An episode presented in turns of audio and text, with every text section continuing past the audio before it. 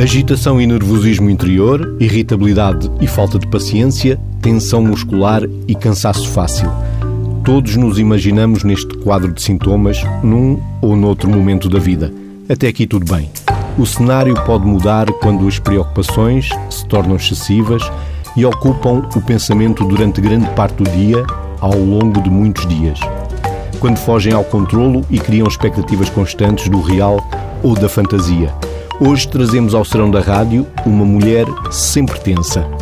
Mais um caso clínico no duplo sentido narrado por Rita Costa e Nuno Domingues.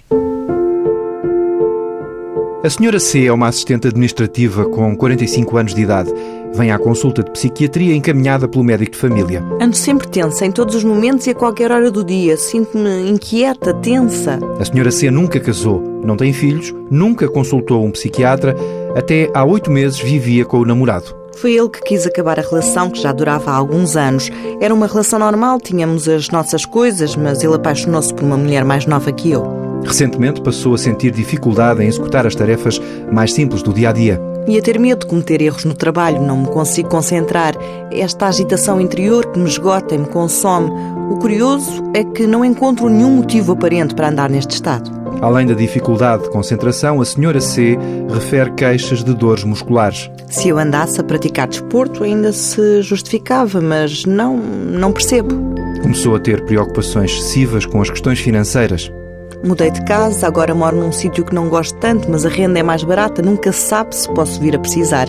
É bom garantir um bom pé de meia procurava sistematicamente obter tranquilização por parte da mãe e também através dos colegas de trabalho. Ainda assim, ninguém me compreende nem consegue ajudar. Sinto-me um fardo para os outros. Temos uma mulher sempre tensa, mas a tensão também faz agir. Sim, e, e, de facto eh, estamos aqui a falar de uma situação onde nós sabemos que uh, há respostas nossas normais e adaptativas a acontecimentos de vida. Só acontecem também, com tensão que acontecem com alguma tensão. Nós precisamos de algum stress, se quisermos, de alguma ansiedade para funcionarmos. Não é? Aquela ansiedade que nos faz, uh, essa, a boa, nos faz concentrar, focar, ir atrás do objetivo.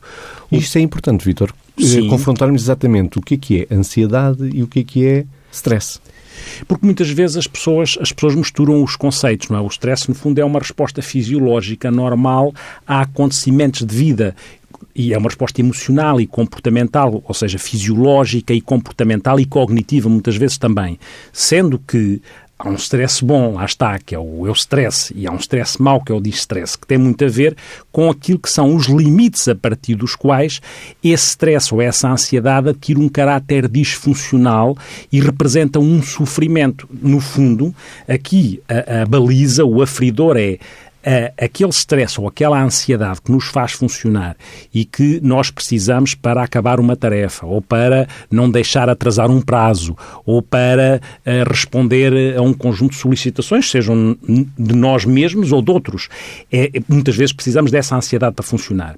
A questão coloca-se quando a ansiedade atinge uma proporção que cria condicionamentos não só a nível de um sofrimento subjetivo, em que a pessoa sente que está a sofrer com aquilo de uma forma desproporcionada e, ao mesmo tempo, a pessoa pode vir a ficar disfuncional, seja na relação com os outros, seja na capacidade de trabalhar, ou seja, essa ansiedade começa a condicionar a capacidade de desempenho, porque inclusivamente altera ou pode alterar a concentração, compromete a concentração para além de outros sintomas. E, portanto, a, a funcionalidade, seja social, seja ocupacional, seja até para o lazer, a disponibilidade para estar descontraído num espetáculo, numa pessoa que tenha uma ansiedade que seja já de ordem patológica, às tantas tem dificuldade em relaxar, dificuldade em descomprimir. Parece que está sempre dominada por, um, por, uma, por, este, por esta tensão, esta inquietação permanente que a senhora, que a senhora, C. que a senhora C uh, aqui nos traz, porque ela dizia que estava sempre em tensão, ela dizia que sempre tensa. Sempre, sempre, sempre tensa. tensa. Sempre tensa e, ao mesmo tempo, fatigada, porque esta tensão esgota. Consome energia, consome tempo, tempo que depois não é um tempo com retorno, porque é um tempo de desgaste, é um tempo em que, no fundo, a, a pessoa perde tempo porque deixa de conseguir produzir o que é suposto, seja produzir, seja usufruir dos estados em que, em que lhe são dados ou que precisa de, de executar porque se esgota, se cansa. Ainda temos mais para saber sobre a senhora C, mas uh, aparece aqui claro que uh, não é este o problema original. Há aqui um fim de uma relação de oito meses, não é? Uma relação que já vinha de longa data. Neste caso da senhora C, pode ser um fator que venha a despolutar aquilo que eventualmente ela pudesse ou não ter de base. O comportamento é? e o corpo estão a falar pelo sofrimento que teve Muito, esse fim de relação. Sim, porque neste tipo de ansiedade, muitas vezes o que acontece, eu costumo dizer, quando a boca cala, o corpo fala, não é? E quando, apesar de tudo, a boca ainda fala alguma coisa, mas condicionada, então o corpo grita, não é? E, e, e realmente este tipo de ansiedade tem esta tradução, esta tradução física, porque, no fundo, se nós, uh, uh, o que é que nós estamos a ver? Estamos a ver aqui que há aquilo que é uma ansiedade e uma preocupação provavelmente desproporcionada, excessiva, é? em relação a acontecimentos que podem, e, e, o Mésicos na introdução dizia isso, é? entre coisas reais e coisas fantasiadas, porque muitas vezes este tipo de ansiedade, ela é uma ansiedade que decorre daquilo que é a previsão de uma ameaça qualquer que pode não ser real, mas que é vivida ou antecipada ou fantasiada como se fosse. E, portanto, esse, essa inquietação com um problema que pode vir a acontecer. É um bocadinho diferente da, da questão dos medos, não é? Se quisermos fazer aqui uma distinção, não é? Porque o medo é uma resposta emocional a uma, uma ameaça, a uma ameaça, a um perigo real ou que a pessoa também. vivencia uhum. como tal. Enquanto a ansiedade é a antecipação de uma ameaça futura. No fundo, é esta inquietação, esta expectativa ansiosa, esta, esta é como se fosse uma apreensão. É excesso de futuro também, é, como é, é mesmo, muitas vezes. Não, é, é, é, mesmo, é, é mesmo, essa expressão é boa, porque é mesmo excesso de futuro. É a pessoa vive com excesso de futuro, com o futuro sobrevalorizado. É, é curioso por causa do excesso de futuro que eh, há uma frase do, do, do, do Woody Allen que diz, ele diz que todos, todos os nos interessamos pelo futuro porque é aí que vamos passar o resto das nossas vidas. E eu digo que todos nos preocupamos com o futuro porque é aí que, que vamos passar o resto das nossas vidas. E essa preocupação com o futuro muitas vezes é a base de uma ansiedade que pode atingir características as tais características desproporcionais. O, o Mésicles dizia, voltando um bocadinho ao princípio, dizia na introdução que uh, utilizou a expressão uh, tudo bem, que muitas vezes tudo bem, e é verdade que é muito difícil, uh, às vezes, distinguir onde é que está a fronteira entre a ansiedade, tudo bem, da introdução, que é tal ansiedade antecipativa, que é tal as respostas, as respostas normais aos acontecimentos de vida, porque é evidente que nós precisamos disso, não é? Porque senão não sobrevivíamos. Porque se nós uh, estamos perante uma situação ameaçadora, se nós sentimos que sistematicamente há um colega ou um chefe que nos está objetivamente a tentar passar a perna, objetivamente está a fazer qualquer coisa factual não, e não imaginada que nos prejudica, é natural que nós acionemos o nosso, o nosso instinto de sobrevivência. E ao fazê-lo, ativamos mecanismos que, dentro do registro normal e adaptativo, são fundamentais para nós decidirmos se temos que atacar o assunto, se temos que fugir do assunto ou se eventualmente ficamos um bocadinho congelados perante o assunto. São, assim, três reações base que o nosso cérebro despoleta com a tal tradução física o que é que dá jeito muitas vezes aprendermos uma coisa fundamental, que lá iremos, que é aprender a autorregular isto, a autorregular este processo. Mas isso já lá iremos, não é? E, e é neste sentido, neste jogo de, de, de, de, até, como dizia, das respostas físicas, porque repare-se, o, o, medo faz muito uma, aquilo que nós chamamos uma hiperativa ao sistema nervoso autónomo. E, portanto, faz com que o coração bata, a sensação de, de tremor ou de falta de ar, ou possa dominar. E enquanto a, a, a ansiedade uh, tem muito aquilo que a senhora, a senhora, a senhora C tinha, que era uma tensão muscular uh, permanente que depois esgota e, quase, e ali uma hipervigilância em relação às coisas. A pessoa está mais, está com o sensor de alarme em relação a qualquer coisa que possa incomodar muito ativado. Muitas vezes sentem o coração, principalmente quando se deitam à noite, é um momento de grande agitação Sim. porque prestam muita atenção e amplificam todos os sinais que o corpo emite. Físicos, né? o coração, sim. então Coração. é... E na cabeça às vezes... E a, e a tensão pode aumentar mesmo. Sim, não pode. Não, É, pode. Há Há estudos que indicam sim. exatamente que Não, são claro. estudados que Claro. esse medo de que algo aconteça, o próprio corpo responde mesmo Responde. com o coração a bater muito E- mais acelerado, com sim, e se- até a taquicardia, não é? Sem dúvida. Ai, o meu coração eu sinto e ele não Sim. bate direito, Sim, não é? sim, sem dúvida. Porque é isto, não é? Porque, no fundo, eh, eh, nós somos seres integrados entre o que é a parte biológica, a parte psicológica, a parte social. Tudo isto é, é um sistema complexo e interessante e é aqui que aqui também, também se, se replica essa, essa relação entre, entre o que emocionalmente, ou entre o que sentimos e como emocionalmente respondemos. Não é? E acontece que a perturbação do sono é muito evidente também nestes casos, porque É o medo delas. de dormir, não é? É uma Até porque se eu sinto E o meu coração agitação quando me deito, interna. a agitação, a interna agitação está lá, interna, não é? o que é que me vai acontecer se eu não estiver atento? Uma das é? preocupações e a outra é a própria agitação interna. A pessoa está tão agitada, no fundo, como está em sinal de alerta ou está em registro de alerta permanente, com os sensores de alarme muito hiperativados, não consegue que haja esta, este, este ligar do, do, do, do- o, o desintonizar do, da- do, do- dia para a noite para que depois aquelas que são as hormonas boas, a subida da, da, da- da melatonina com, quando a luz desaparece, tudo, o baixar do cortisol à noite para que nós entremos em modo sono. Quando uma pessoa está em registro de ansiedade, o cortisol está mais alto, os registros das hormonas que nos podem ajudar a entrar em, em modo sono, no fundo estão, estão, estão a funcionar em contracorrente e, portanto, não permitem ou dificultam aquilo que é o adormecer ou os despertares durante a noite e depois a pessoa sente que não tem um sono reparador ou porque demorou muito a, a, a, adormecer ou porque teve despertares, não é? Porque está em sobressalto, não está completamente relaxada de facto. E é? acorda cansado.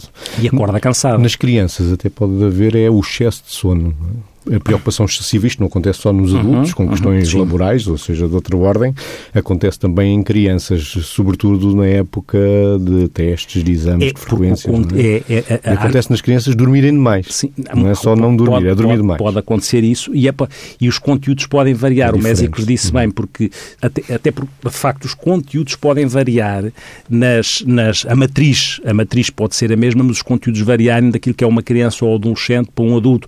A senhora C eh, estava aqui a começar a ter preocupações com as finanças, porque nos adultos as preocupações ou com o trabalho, ou com as finanças, ou com a saúde dos seus, são eh, variáveis que muitas vezes estão subjacentes enquanto conteúdo a esta, esta, esta forma de ansiedade. Porquê? E amplificam-se nestes casos. Amplifi- ampl- ficam desproporcionadas, elas, elas são excessivas, porque muitas vezes eh, as pessoas até podem estar bem. É a antecipação de que pudessem estar mal, ou a antecipação de que pudesse não ter rendimentos suficientes, ou a antecipação de que a, a saúde dos meus filhos, porque agora se constipou, mas a pessoa pensa logo que pode ter uma pneumonia, e, e- e esta antecipação, esta ideia de, de viver eh, no futuro, de facto, com os problemas que podem vir, faz com que a pessoa esteja sempre hiperativa, hiperreativa e com o seu corpo a sinalizar isto tudo. E não nos vamos esquecer que, no princípio, foi dito que há uma relação que termina há oito meses. Sim. E não é a única. Durante os três últimos meses, a senhora C começou a evitar sair à noite. Tenho receio de que algo de mal me possa acontecer e se depois não consigo pedir ajuda, se eu ficar para ali a sofrer e ninguém me ajudar. Mais recentemente, começou a evitar sair de dia. Sinto-me exposta e vulnerável quando saio de casa, mesmo para ir ao supermercado da minha rua. O que vale é que já podemos fazer as compras pela internet, senão isto era ridículo. Quando está em casa, consegue descontrair e apreciar um livro ou uma série de televisão. Há aqui, como dizia, o fim da relação e o medo de estar sozinha e começam as evitações, que também muito características da, Isso, da ansiedade. é, é- é- e, é- e isso é um dado importante, não é? Que é a pessoa começar a evitar os evitamentos, não é? Ou seja, para além daquilo que é ou que são sintomas que estão ligados, já vimos, à parte mais emocional, eh, à, parte mais, à parte mais comportamental, neste momento está aqui que são, que são as evitações, ou à parte cognitiva. A pessoa começar a achar, começar a ter uma certas distorções cognitivas, a achar que realmente vai sempre pode acontecer uma coisa má e que vive com esta, com estes, com esta expectativa em sobressalto, vive com uma, uma, um sobressalto de expectativas negativas, não é? E, e, e- e a- a- uh, não deixa. Eu, o Mésil há bocado fez uma pergunta, depois eu não, não cheguei a dizer, não deixa aqui uma coisa, que é quando estávamos a falar do conteúdo, que nos adultos pode existir isto, nas crianças, muitas vezes há isso que o Mésil lhes dizia, que é uh, uh, os conteúdos podem ter a ver com o desempenho académico, escolar, com, com o desporto, muitas vezes com alguma ansiedade de desempenho, a pessoa viver em sobressalto em relação àquilo que é capaz de fazer na escola ou não é capaz de fazer na escola. Bom, isto para não deixar cair aquilo que tinha referido. Aqui. Que não é só dos adultos a ansiedade. Que, que não é só dos adultos e que os conteúdos podem ter esta natureza diferente, em função, até culturalmente também podem ter naturezas diferentes, não é? Há, há conteúdos que podem estar relacionados pelo tipo de cultura uh, uh, das pessoas, não é?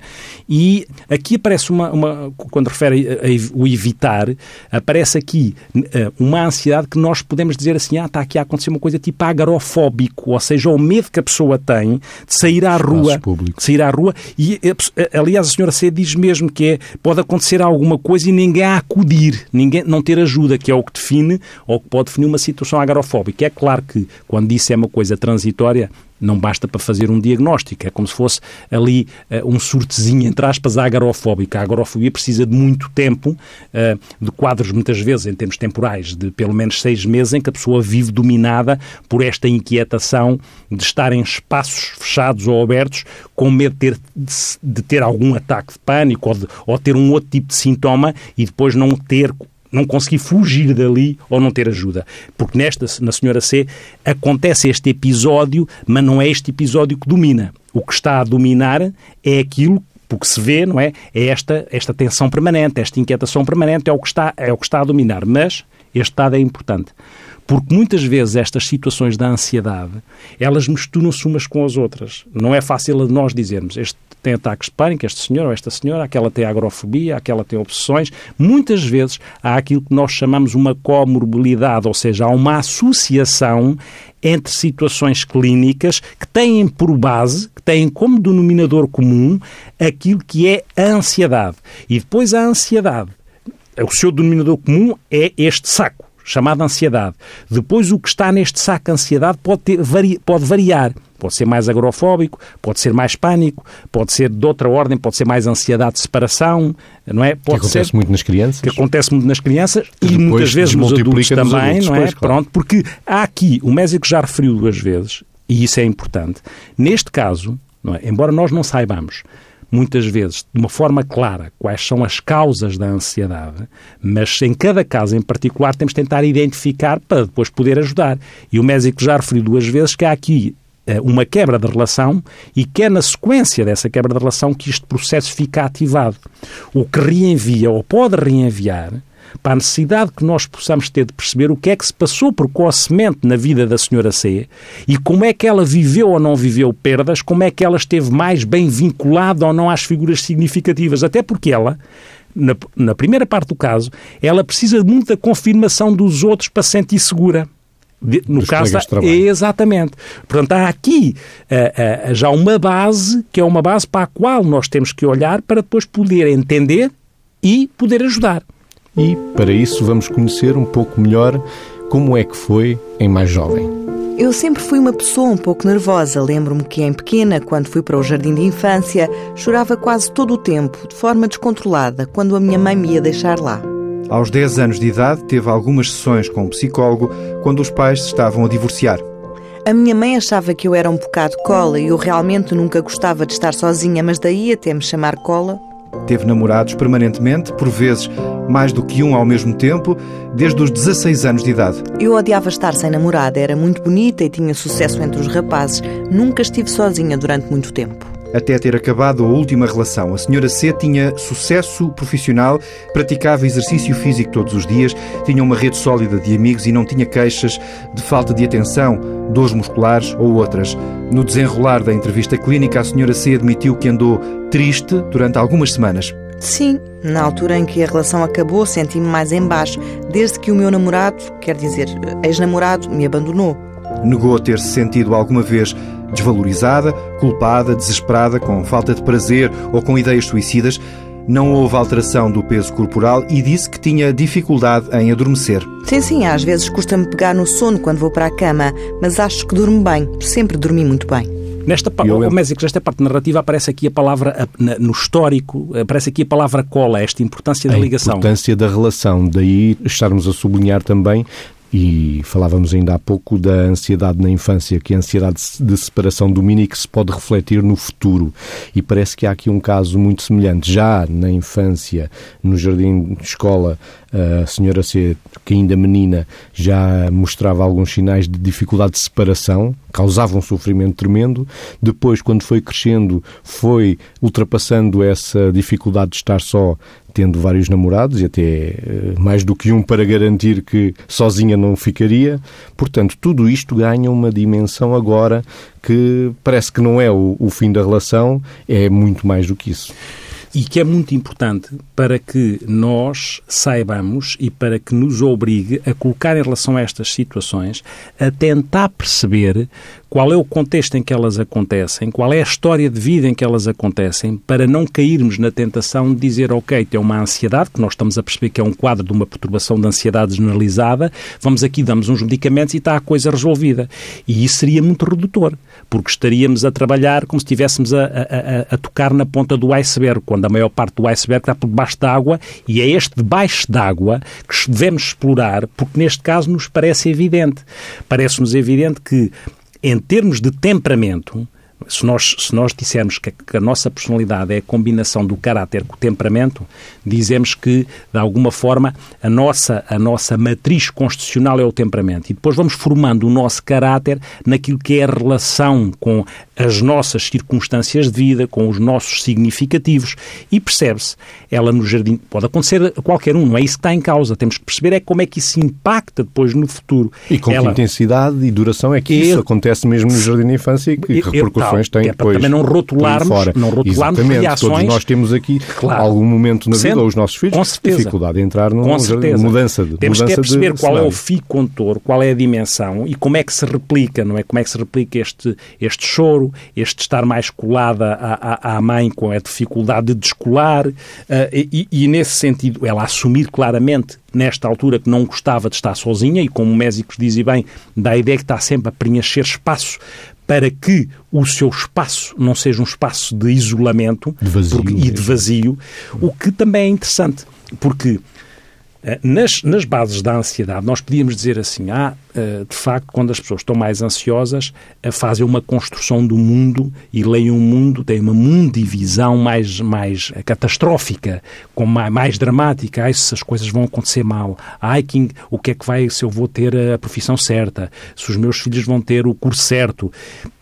Isto pode ser condicionado pela nossa estrutura de personalidade, ter esta forma de olhar para o mundo e criar na nossa cabeça cognições, raciocínios, crenças que depois podem ser disfuncionais e trazerem complicação, mas isso é a parte cognitiva do processo. Muitas vezes depois há a parte comportamental do processo que faz com que nós utilizemos as estratégias de evitar aquilo que é ameaçador ou tentar resolver, se for possível, o que é ameaçador. Mas depois também há estas bases mais conflituais, mais, se quisermos, de ordem psicanalítica, se quisermos dizer isto, ou seja, que tem a ver com o conflito uh, que resulta da, destas, destas, desta relação precoce com os nossos significativos. Como é que eu me vinculei com as pessoas que me davam ou não davam segurança? Será que eu me sentia seguro? Não me sentia seguro? Não me sentindo seguro, sistematicamente eu fico mais ansioso porque tenho medo de, uh, uh, de ser abandonado ou de ser ou de, ou de, implodir ou de explodir, se quisermos.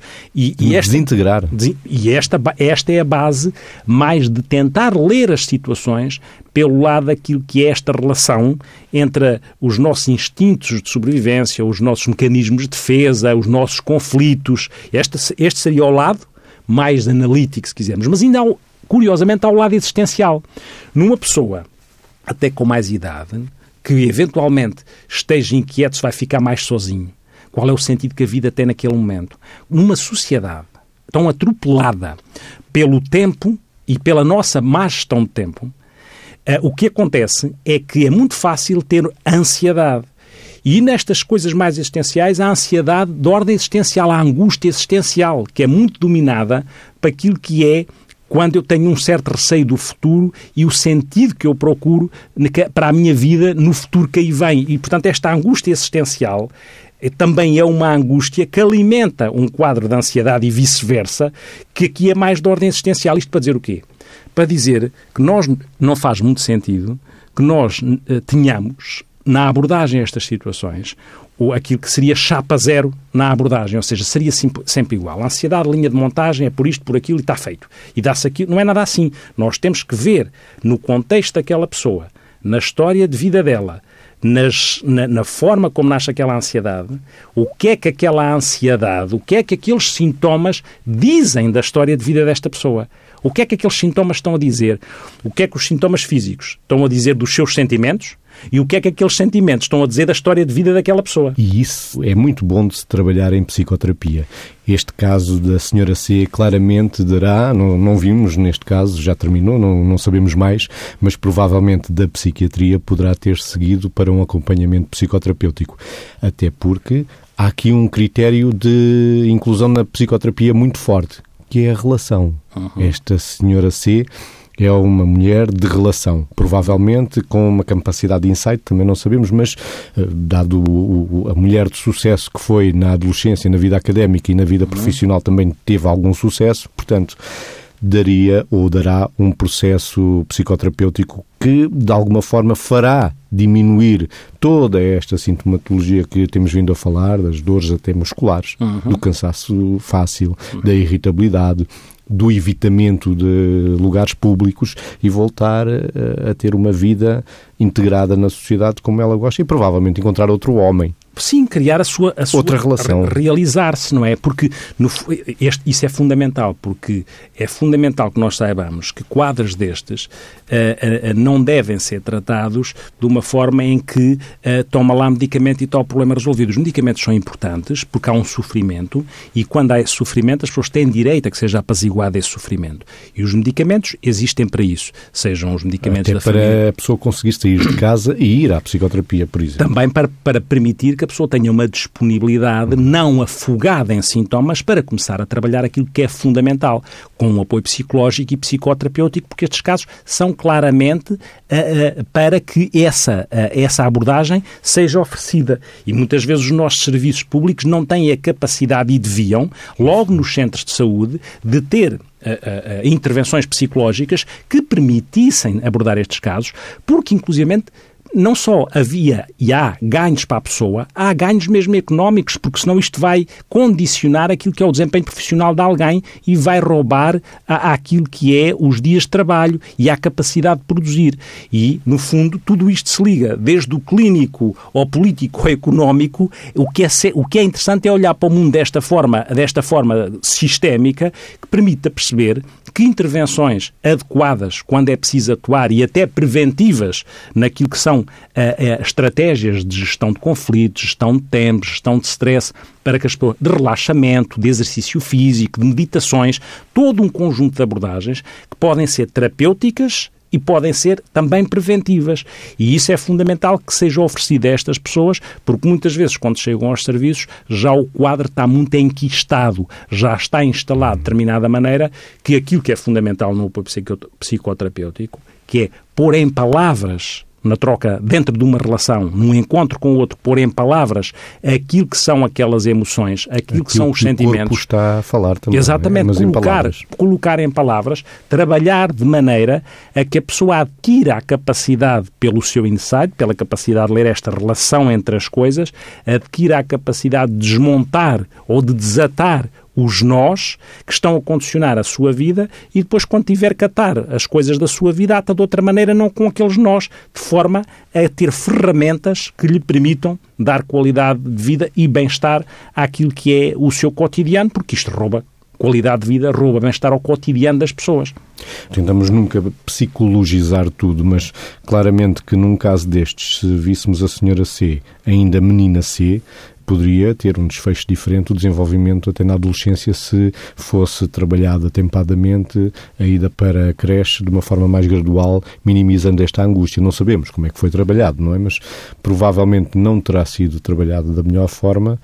Mas sabemos hoje que se for trabalhada essa mudança de casa dos pais ou dos avós para a entrada no jardim de infância, se for feito de uma forma mais gradual, uhum. uh, esta diminuição da ansiedade, da, da, angústia de separação, poderá ser minimizada e no futuro terá não, ganhos sim, também. Sim, é? porque nos coloca desta forma, coloca-nos. Uh, uh, nós dentro... somos o nosso passado, nós sim, somos e, o que vamos sendo sim. ao longo da vida desde que nascemos. Não? É? Isso é verdade, que também somos o nosso, o nosso passado, nós também nós dizemos somos. que o, o, nosso passado não nos determina, mas condiciona. Uhum. E é entre o condicionar e o determinar que está este trabalho, este olhar, que permita, o mais precocemente possível, por um lado, não hipertrofiar nem sobrevalorizar coisas normais da separação, do quando é que se começa, é como dizíamos antes, a entrada no jardim de infância, o costume, um tudo isso custa, tudo isso faz parte do processo de crescimento e de resiliência. Ou por um lado, tudo bem, não é? Por um, sim, por um lado não sobrevalorizar, por outro lado não subestimar aquilo que seja um problema que se vai mantendo,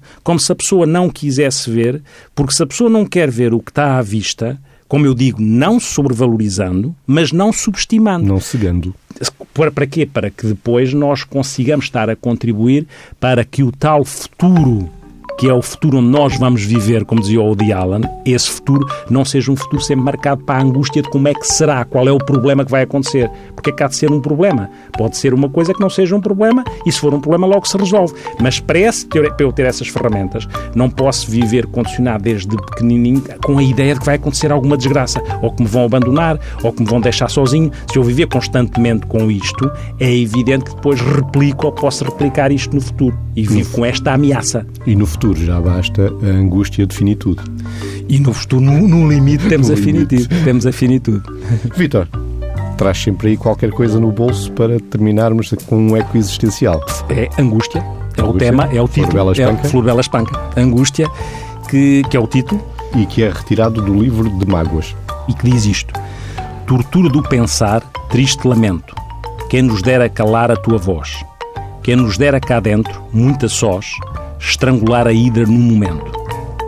E não se quer pensar, e o pensamento sempre a morder-nos bem, dentro de nós.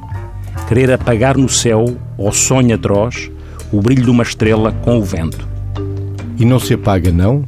Nada se apaga. Vem sempre rastejando como a vaga. Vem sempre perguntando: o que te resta? Ah, não ser mais que o vago, o infinito. Ser pedaço de gelo, ser granito ser o rugido de tigre na floresta. E com Florela Espanca nas palavras e Miguel Silva na, nos botões, acabamos mais um duplo sentido.